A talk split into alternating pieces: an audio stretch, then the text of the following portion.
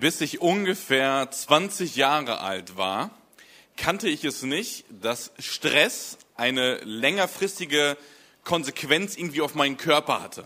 Ne? Irgendwie kannte ich es nicht, dass, dass Stress solche Konsequenzen auf meinen Körper auswirkte, dass ich irgendwie äh, da längerfristig was bemerkt habe. Oft lief es eben so als Jugendlicher, ne? wie gesagt bis 20, 21 Jahre, ich habe jede Aktion mitgenommen, ich habe jeden Dienst, zu dem ich angefragt wurde, in der Kirche mitgenommen. Äh, ich habe äh, mit alles alles Mögliche mit meinen Freunden unternommen, hatte alles gar nicht so großartige Auswirkungen auf meinen Körper, bis ich irgendwann halt eben mit 20, 21 auf einmal bemerkte, ähm, als ich äh, innerlich, mental äh, zu viel Stress empfunden habe, dass auf einmal mein Körper angefangen hat zu jucken. Mein ganzer Oberkörper, der brannte regelrecht und irgendwie, ich musste mich die ganze Zeit kratzen und es kam mehrmals vor, dass ich solche Wärmeschübe bekommen habe und ich danach wirklich so richtig äh, zusammenzucken musste und teilweise bei den Temperaturen wie jetzt gerade draußen rauslaufen musste, mein Pulli irgendwie ausziehen musste und irgendwie sogar in die Hocke gegangen bin, meine Hände festgehalten habe, um nicht meinen Körper zu zerkratzen. Äh, so weh tat mir das, so, so stark hat mein Oberkörper gejuckt, weil ich zu viel Stress in meinem Kopf empfunden habe. Und als ich das so erzählt habe, ähm, auch in unterschiedlichen Kontexten, ist mir aufgefallen, dass mehrere andere Leute mir das bestätigt haben, gesagt haben, yo Simon, bei mir ist Ähnliches vorhanden. Ich habe das, ich hab das auf eine ähnliche Art und Weise erfahren. Vielleicht mit anderen Symptomen. Ne? Häufig waren es dann Symptome von Bauchschmerzen, Kopfschmerzen, ähm, all solche unterschiedlichen Dinge, die eben ja sich auf den Körper ausgewirkt haben, weil man mental so viel Stress hat. Und ich habe mir die Frage gestellt, woher kommt es, dass wir heute so gestresst sind? Woher kommt es, dass wir heute so in Eile sind? Ähm, und John McComa äh, skizziert so eine kurze Geschichte der Eile in seinem Buch äh, Das Ende der Rastlosigkeit. Und er sagt, die erste Zäsur, die erste wichtige Einschnitt in der Geschichte der Eile ist die Erfindung der Sonnenuhr. 200 vor Christus ungefähr. Die Erfindung der Sonnenuhr, ähm, das läuft, lief damals so ab, dass man eine, einen, einen hohen Mast hatte und wenn die Sonne drauf schien, dann gab es eben so den Tag als, als, als halben Kreis und je nachdem, wo der Schatten äh, dementsprechend vom Mast war, äh, wusste man, an welchem Teil des Tages man ungefähr ist. Und schon damals haben das Leute sogar als Eingriff in ihre persönliche Freiheit empfunden, dass man so eine Sonnenuhr erfunden hat. Es gibt zum Beispiel den römischen Dichter Plautus, der gesagt, wer wagt es, meinen Tag so jämmerlich in Teile zu teilen? Also er fand es sehr befremdlich, dass jemand mit einer Sonnenuhr in seinen Tag eingreift und den irgendwie so in Stückchen einteilt. Ich dachte, das geht doch gar nicht, das ist ja gegen meine Freiheit. Trotzdem war insgesamt so im altorientalischen Kontext und in der Antike war insgesamt nicht so viel Eile, nicht so viel Stress, wie wir es heute häufig wahrnehmen. Ähm, auch wenn wir so in die Evangelien hineinschauen, ne, das Leben von Jesus und auch äh, bei Paulus und so weiter und darüber hinaus, dass dort ähm, der Begriff Eile und Stress gar nicht so vorkommt. Äh, wir finden diesen Begriff dort eigentlich sehr wenig, beziehungsweise vermutlich sogar gar nicht. In den wortgetreuen Übersetzungen wahrscheinlich sowieso nicht und in manchen umgangssprachlicheren Übersetzungen vielleicht eher, aber die kannten das gar nicht so stark wie wir heute, dass wir so in Eile waren. Man kannte das nicht. Insgesamt war trotzdem, zumindest was der Bezug auf Stress angeht, war es alles etwas entspannter. So, irgendwann entwickelte sich das Christentum dann zur Staatsreligion äh, und äh, es entstanden manche Mönchsbewegungen. Und die Mönche erfanden dann die, die mechanische Uhr. Das war dann so vor allem im 12. Jahrhundert nach Christus. Also wir sind schon einen ganz, ganz langen Sprung. Und dann kam der zweite wichtige Einschnitt, 1370, die Erfindung der Kirchenturmuhr. Das war der erste Zeitpunkt, ähm, ich meine, es war der Kölner Dom, der damals eben bei dieser, bei, bei dem, bei dem Kirchenturm eine Uhr oben platzierte. Ne? Die Kirchentürme hatten damals die Funktion der Orientierung in einer Stadt. Das heißt, ähm, besonders im, Mittelalter, aber dann auch in der frühen Neuzeit, waren meistens die, Turm, äh, die Kirchentürme die höchsten Türme in der Stadt. Und man hat sich eben in der Stadt, wenn man sich irgendwo orientiert hat, wo bin ich eigentlich, hat man nach dem, nach dem Kirchenturm geschaut und hat gesehen, ah, da ist der Kirchenturm. Und okay, deswegen bin ich vermutlich irgendwo gerade in der, in dem Ort, in der, in dem äh, Stadtteil hier gerade unterwegs. Und so hat man immer wieder gefunden, äh, seine Sachen gefunden, weil man sich an dieser Turmuhr orientiert hat oder an dem Turm orientiert hat. So, indem jetzt aber dort eben eine Uhr platziert wurde, haben die Leute in den Städten jetzt nicht nur Orientierung gefunden, was ihre geografische Lage angeht, sondern sie wussten zu jeder Zeit, wie spät es gerade ist. Das heißt, auch hier war vermutlich gerade 1370 so als der, eine der ersten Kirchenturmuhren, dass auf einmal in der Gesellschaft in einer Stadt mehr Druck da war, weil man jetzt wusste, oh, es ist schon 14 Uhr, ich muss jetzt los, ich muss noch dies und jenes erledigen, was auch immer, ich habe noch den Termin. Trotzdem gingen die Menschen damals, im, äh, im, vor allem auch besonders im Mittelalter und auch teilweise in der frühen Neuzeit, dann schlafen, als es dunkel wurde und sind dann aufgestanden, als es hell wurde. Und das änderte sich erst dann 18, in den 1870er Jahren. Das ist der dritte wichtige Einschnitt, nämlich die Erfindung der Glühlampe. Bei der Erfindung der Glühlampe ging es jetzt eben genau dazu, dass man jetzt bis in die Nacht arbeiten konnte. Vorher war das ja gar nicht möglich. Du konntest ja nur irgendwie mit so einer Kerze oder irgendwie mit so einer Fackel oder so irgendwie äh, nachts irgendwie Licht schaffen. Ansonsten konnte man ja abends gar nicht arbeiten. Das hat ja gar nicht funktioniert. Und erst als die Glühlampe erfunden wurde, 1870er Jahre ungefähr, äh, hat man es geschafft, dass man jetzt auch nachts arbeiten konnte. Und äh, Comer sagt, äh, zitiert einige Schlafforscher, die sagen, ungefähr um die, äh, also als, als Einschnitt mit der Glühlampe, ungefähr haben die Menschen vorher neun bis elf Stunden pro Nacht geschlafen. Und ich höre hier cool. Und nach der Erfindung der Glühlampe, als alles eben immer, äh, immer, äh, man immer länger bis nachts arbeiten konnte, war es nur noch sieben bis neun Stunden. Das heißt, man hat ungefähr eine Differenz von zwei Stunden. Die Leute haben vorher oder früher zwei Stunden länger geschlafen als vermutlich die meisten von uns hier in diesem Raum oder auch eben die per Livestream dazuschauen. Zwei Stunden Unterschied. Neun bis elf Stunden haben die Leute damals länger geschlafen. Und das muss man auch ein bisschen auf dem Schirm haben, wenn man von diesen starken Erweckungspredigern liest, die eben um vier Uhr oder fünf Uhr dann teilweise schon aufgestanden sind, um zu beten. Wenn du das nachmachen möchtest, dann geh aber auch bitte um 20 oder 21 Uhr schlafen wie die Leute damals, und nicht um 23 Uhr, weil wenn du um 4 Uhr morgens aufstehst, dann wirst du wahrscheinlich eine ziemlich nöckelige Person sein, weil man einfach zu wenig geschlafen hat. Ja? Also dritter Einschnitt, die Erfindung der Glühlampe. Nach dem Zweiten Weltkrieg im 20. Jahrhundert haben äh, so Forschungsteams äh, spekuliert und auch der amerikanische Senat zum Beispiel hat, hat spekuliert, okay, was wird das größte Problem des 21. Jahrhunderts sein? Und eine Prognose war, es wird zu viel freie Zeit geben. Die Leute, die wissen ja gar nicht mehr mit der Glühlampe, wir können bis nachts arbeiten, wir können, wir können hier alle möglichen technischen Entwicklungen fortführen. Das größte Problem wird die freie Zeit sein. Wir wissen gar nicht, wohin damit, weil was sollen wir noch alles arbeiten, wenn wir jetzt schon so viel erfinden können, weil wir eben bis so spät in die Nacht arbeiten können. Aber es kam ganz anders. Die vierte Zäsur, der vierte wichtige Einschnitt war die Erfindung des iPhones der ersten Generation 2007. Ähm, ich stelle das jetzt einmal etwas kritisch dar, versteht mich bitte nicht falsch. Ich habe selbst ein iPhone, ich äh, habe meine Predigtnotizen auf einem iPad. Aber äh, die Sache ist eben genau die, dass man seitdem selbst auch jetzt hier im Gottesdienst gerade seine Mails checken kann und gerade weiterarbeiten kann. Dass wir auf einmal nach Hause kommen und die Arbeit mit nach Hause bringen dass wir auf einmal zu Hause ja durch äh, durch die Mails, durch äh, auch teilweise durch Instagram, durch Social Media, durch WhatsApp auf einmal berufliche Dinge weiter bis nach Hause bringen und damit auch bis spät in die Nacht arbeiten können, auch wenn wir offiziell schon längst Feierabend haben. Ähm, und eben genau das Ergebnis ist heute der Fall. Wir sind noch gestresster denn je. Wir sind unglaublich gestresst heute. Und ich glaube, eben ich bin da nicht mit alleine mit. Ich habe es schon von mehreren Leuten bestätigt bekommen. Und eben vielleicht ist es genauso in diesem Raum hier auch, dass unglaublich viele Menschen in Eile sind. Und deswegen ist das Thema der heutigen Predigt, mach mal langsam. Mach mal langsam. Und gerade als ich jetzt gestern Abend noch spontan gefragt wurde, ob ich äh, die Predigt übernehmen kann, dachte ich, die Situation oder die Predigt habe ich schon in anderen Kontexten gehalten und ich dachte, gerade jetzt für die Adventszeit ist das vielleicht gerade eine, eine, eine lebensrelevantere Predigt denn je, denn gerade im Dezember ist irgendwie bei uns Menschen so ein Schalter umgeswitcht, wo wir auf einmal die pure Hektik ohne Ende haben. Und gerade dort ist vielleicht diese Predigt und auch dieser Titel sehr, sehr passend. Mach mal langsam. Ich habe schon vorher erwähnt, dass im Leben von Jesus nicht so viel Stress war wie heute.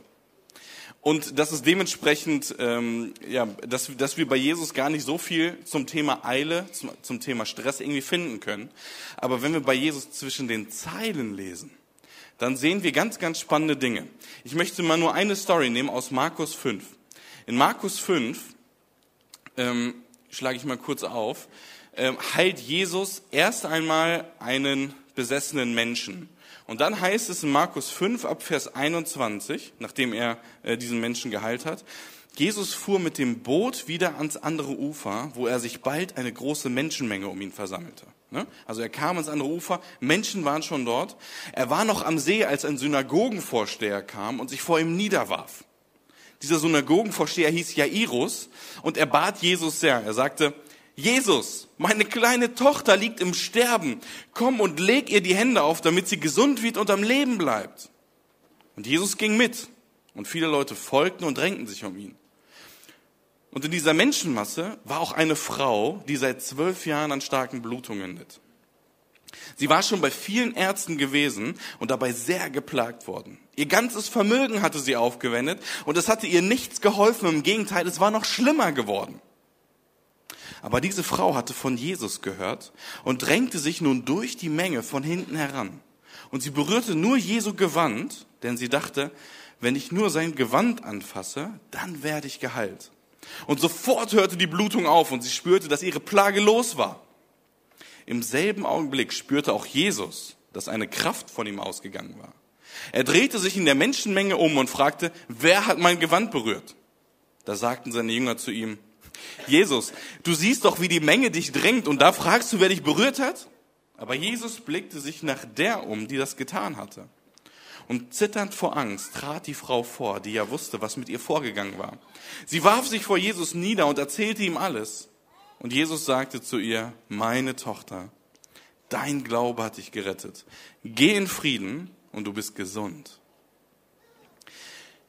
Ich finde die Story total spannend, wenn wir diese Story nehmen und eben fragen, wie ging Jesus mit Unterbrechungen um? Denn wir sehen Jesus, oder wir haben gerade gelesen, Jesus kam ans andere Ufer, er hatte vermutlich irgendeinen Auftrag, irgendeine Mission, er wollte irgendwie voran. Er hatte ein, ein Ziel im Kopf. Und er kommt dorthin ans andere Ufer und wird direkt von einer Person unterbrochen. Er wird direkt von diesem Synagogenvorsteher Jairus unterbrochen. Der sagt, Jesus, meine Tochter liegt im Sterben leg ihr die Hände auf. Und Jesus sagt nicht, ah, meine Zeit, ah, die Sonnenuhr, ah, ist schon viel zu spät, ich muss weiter, sorry, mein Schedule ist bis oben hin voll. Nein, je Unterbrechung nach Unterbrechung nach und wendet sich diesem Synagogenvorsteher zu. Aber nicht nur diese eine Unterbrechung, sondern dann kommt noch eine zweite, nämlich auf einmal spürt eben Jesus, als er losgeht, diese Kraft, die von ihm weicht, die von ihm geht und spricht noch auf einmal mit einer zweiten Person, nämlich mit einer Frau, die eben diese ganz, ganz starken Blutungen hat. Und auf einmal wendet er sich dieser zweiten Unterbrechung zu und führt noch ein Gespräch mit dieser Frau. Und wie muss das wahrscheinlich aus der, aus der Perspektive von einem Synagogenvorsteher sein? Äh, oder vielleicht für die, die auch ein Kind haben und das selbst gerade vielleicht krank ist, vielleicht sogar todkrank ist. Und Jesus spricht dort gemütlich mit einer anderen Frau. Also der Synagogensteher, der muss ja wahrscheinlich außer sich gewesen sein. So, Jesus, wie kannst du mit dieser Frau sprechen, wenn meine Tochter gerade im Sterben liegt und jede Sekunde zählt? In Klammern Sekunden hatten die damals vermutlich noch gar nicht in der Vorstellung. Aber es muss wahrscheinlich krass gewesen sein, aber Jesus hatte Zeit für zwei Unterbrechungen. Das heißt, die logische Schlussfolgerung ist, Jesus hatte einen Spielraum zwischen dem, was er alles tun könnte und dem, was er tatsächlich tat. Jesus hatte nur in Anführungsstrichen vielleicht 70, 80 Prozent seines Tages vollgelegt, nur darum alles Mögliche zu ballern, abzuhaken. To-Do-Listen, bam, bam, bam. Das ist nicht der Lifestyle von Jesus. Jesus hatte einen Spielraum zwischen dem, was er tun könnte und dem, was er eigentlich tat. Und damit ihr mich nicht falsch versteht, das ist jetzt kein Plädoyer äh, für Faulenzen oder ähnliches. Es ist gut, viel zu tun zu haben, aber es ist falsch, zu viel zu tun zu haben.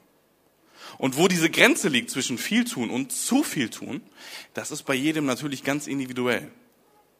Aber ich glaube, gerade in dieser Weihnachtszeit müssen wir immer wieder darauf achten, dass wir nicht zu viel tun und deswegen immer wieder ganz bewusst in unserem Alltag unser Leben verlangsamen. Slow down. Ne? Immer wieder Momente finden, wo wir irgendwie runterkommen können, wo wir, wo wir zur Ruhe kommen können. Es gibt einen bekannten Pastor in, äh, in den USA, der heißt John Ortberg. John Ortberg war nach außen hin ein Prediger und Pastor, der ein charismatischer Redner war, ein Bestseller-Autor. Äh, die Leute liebten ihn, die haben ihn richtig gefeiert. Nach außen hin ein Star, aber innen drin war er total aufgewühlt. Innerlich war, war bei ihm ein totales Chaos und er wusste nicht, wie er irgendwie zur Ruhe kommen könnte. Und er suchte das Gespräch mit ähm, einem christlichen Philosophen, der, ich meine, sogar dieses Jahr leider verstorben ist, Dallas Willard. Und John Ortberg schilderte diesem Dallas Willard ähm, seine ganze Situation, wie er sich innerlich gerade fühlt, dass, ja, dass, dass er dieses Chaos in sich drin hat. Und Dallas Willard hörte sich alles ganz ruhig und entspannt an und sagte irgendwann zu John Ortberg nach einer langen Pause, du musst die Eile aus deinem Leben rücksichtslos eliminieren. Du musst die Eile aus deinem Leben rücksichtslos eliminieren. Und weiter sagte er den, wie ich finde, auch sehr steilen Satz. Eile ist der größte Feind unseres geistlichen Lebens heute. Eile ist der größte Feind unseres geistlichen Lebens heute. Ich persönlich würde sagen, ich würde einen Schritt zurücktreten und würde sagen, okay, wir müssen da ein bisschen, auch da müssen wir ein bisschen verlangsamen und fragen, ist das wirklich der größte Feind oder gibt es nicht noch andere? Ich lasse das aber einfach mal so stehen, damit das eine rhetorische Kraft entfaltet. Eile ist der größte Feind in unserem geistigen Leben. Und vielleicht sitzt du hier und weißt gar nicht genau, ja, bin ich eigentlich so gestresst, Simon? Ich kann das gar nicht sagen, weil irgendwie habe ich immer viel zu tun. Also woran kann ich sowas denn erkennen? Und es gibt eine ähm, Sprecherin und Autorin, Ruth Harley Barton nennt sie sich, äh, oder heißt sie, sie nennt sich nur so, sie heißt auch so. Und sie nennt unterschiedliche Kriterien, äh, woran man messen kann, dass man vielleicht zu gestresst ist, dass man zu stark in Eile ist. Und das erste, was sie nennt, ist Reizbarkeit. Ne? Man ist besonders reizbar.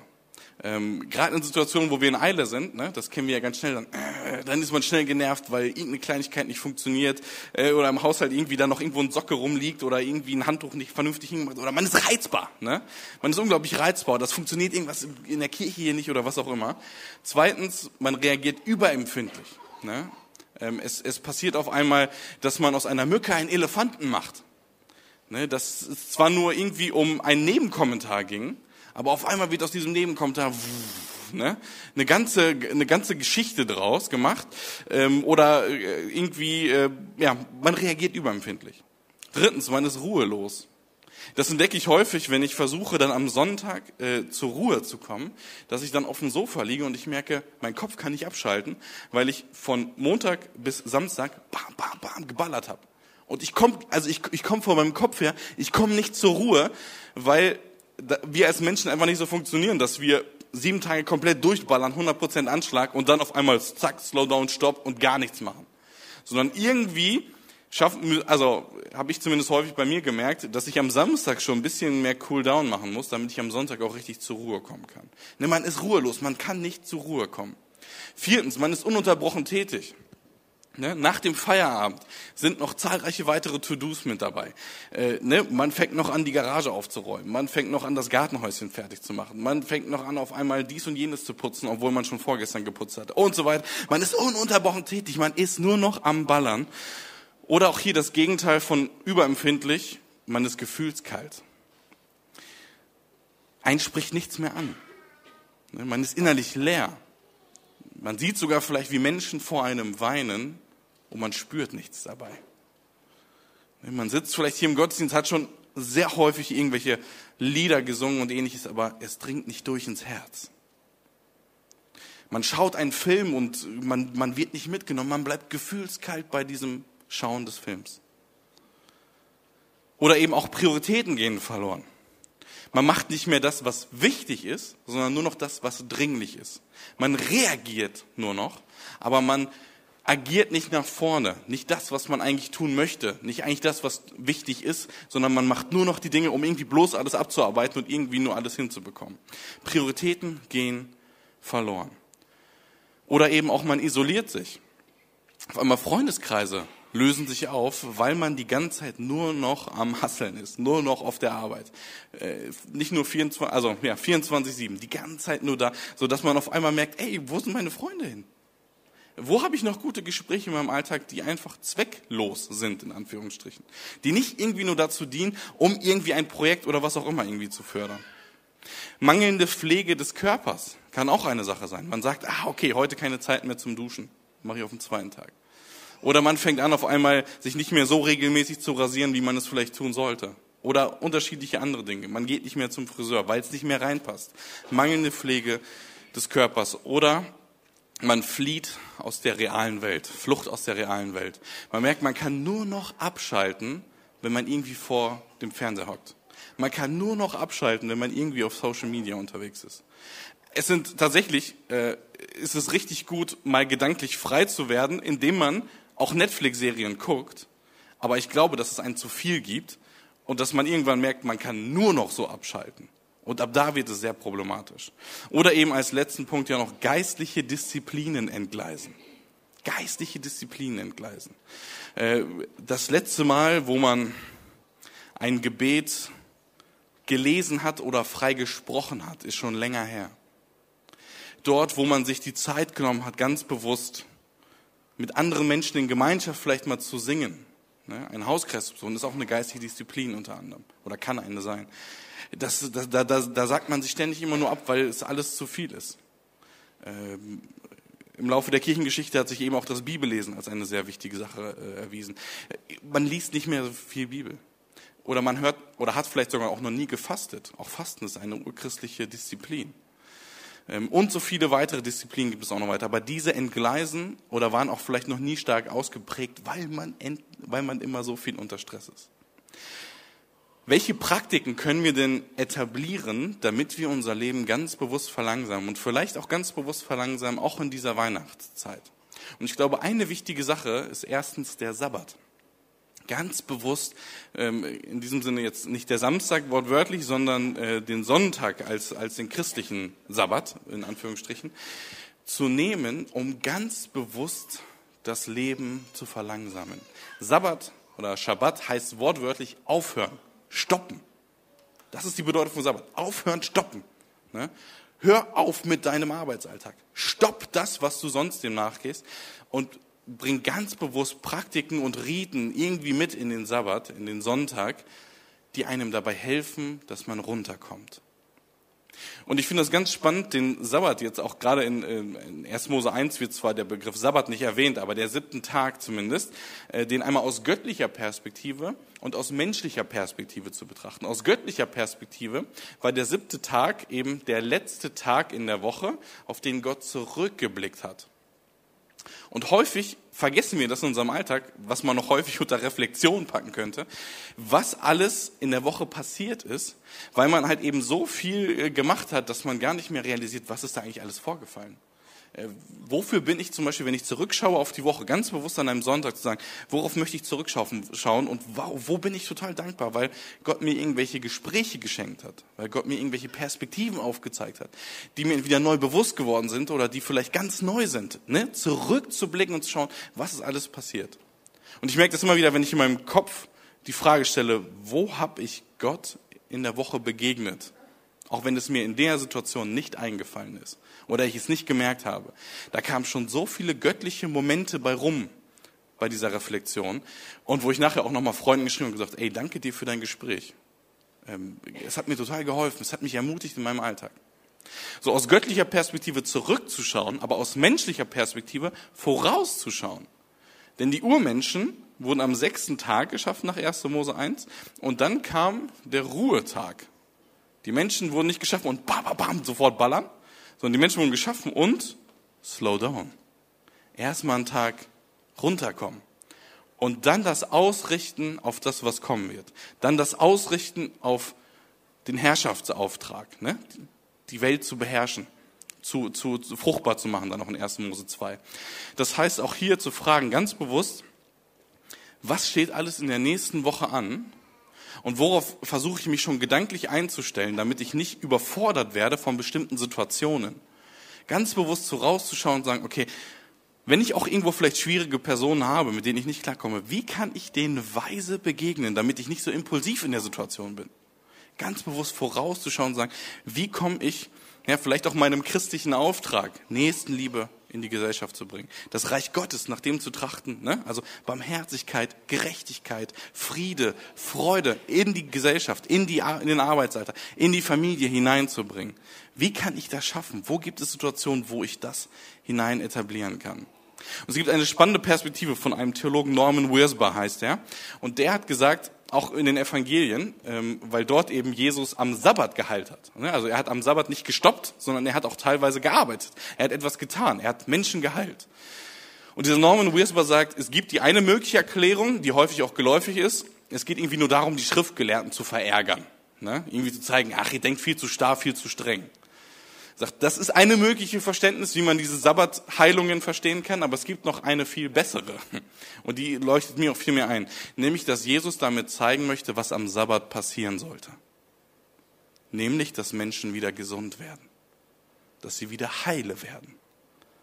Dass es ihnen wieder gut geht dass sie wieder durch Heilungen eingegliedert werden in die Gesellschaft. Aussätzige wurden immer ausge, ausgeklammert und deswegen durch die Heilung kamen sie wieder Teil einer Gesellschaft. Es wurde wieder etwas ganz gemacht. Es wurde etwas wiederhergestellt. Das ist der Sinn von Sabbat. Dass Menschen wieder gesund werden. Warum? Weil sie die Dinge stoppen und ganz bewusst zur Ruhe kommen.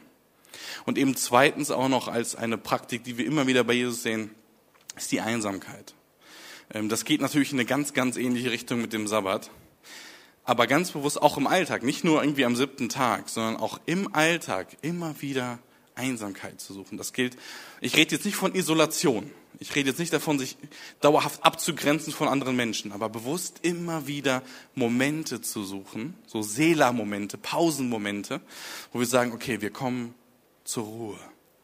Ähm, ich merke das immer wieder, dass ich das zum Beispiel nach einem, ja, nach einem aufwühlenden Arbeitstag, dass ich merke, okay, ich brauche jetzt irgendwie einen Moment, wo ich irgendwie kurz zur Ruhe komme. Das kann auch selbst unter der Dusche sein, wenn man irgendwie nach Hause kommt und gesagt, so, okay, und jetzt einmal für zehn Minuten oder was auch immer, wirklich runterkommen. Einen Cool down machen, einmal die Einsamkeit suchen, ähm, einmal mehrmals tief durchatmen, ähm, um irgendwie wieder, ja, das Leben zu verlangsamen. Bei Jesus sehen wir, dass nachdem er, zumindest nach dem Markus-Evangelium, nachdem er getauft wurde, denkt man, okay, jetzt beginnt sein Dienst. Ne? Jetzt hat er so in Anführungsstrichen die Salbung erfahren und jetzt geht es sofort steil berghoch. Nee, gar nicht. Er wird, er, er wird getauft und das nächste, was passiert ist, der Geist führt ihn in die Wüste. Und Jesus für anderthalb Monate erstmal in der Einsamkeit. Und danach heilt er und so weiter. Und bevor er die Jünger beruft, geht er wieder in die Einsamkeit. Also Jesus hat immer wieder Momente der Einsamkeit ganz bewusst gepflegt, weil sie dazugehören weil wir eben keine Ballermentalität immer pflegen können die ganze Zeit. Irgendwann gehen wir daran kaputt. Und ich möchte dich eben ganz bewusst einladen für diesen Dezember.